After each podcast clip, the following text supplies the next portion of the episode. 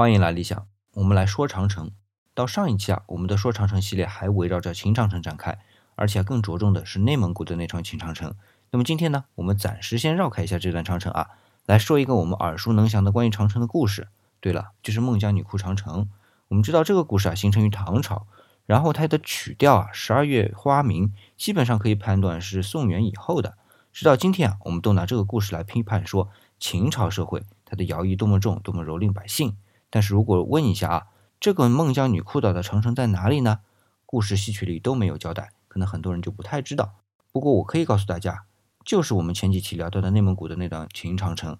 那么今天我们能看到它哭倒的那段长城的缺口，事情似乎是正确确凿啊。但是我可以再告诉大家，基本上学术界已经肯定这则故事是虚构的，并非真实存在的。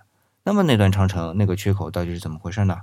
哎，那个缺口啊，只是风化坍塌的结果。然后被附会上了这个故事，但这就是文学变成文化的一个例子。